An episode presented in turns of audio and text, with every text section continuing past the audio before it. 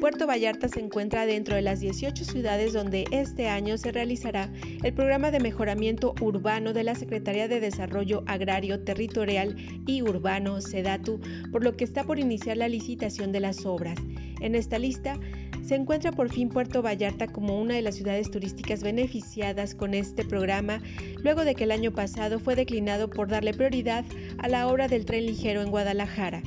El programa de mejoramiento urbano cuenta con tres vertientes, mejoramiento integral de barrios, regularización y certeza jurídica, así como vivienda adecuada. El año pasado, el estudio que realizó el Politécnico definió los polígonos de atención prioritaria, es decir, con mayor rezago urbano y de marginación, y se contempla una inversión de 500 millones de pesos en estas obras y acciones. Cabe mencionar que ya fueron aprobados los proyectos a realizar en las zonas marginadas de Puerto Vallarta, como son mejoramiento de vialidades y equipamiento urbano en espacios públicos. Las colonias que conforman los polígonos de alta marginación son el Magisterio, el Progreso, Volcanes, San Nicolás, Vista Hermosa, Vista Dorada, así como la unidad deportiva Lija, donde se proyecta un polideportivo y diversas obras de mejoramiento.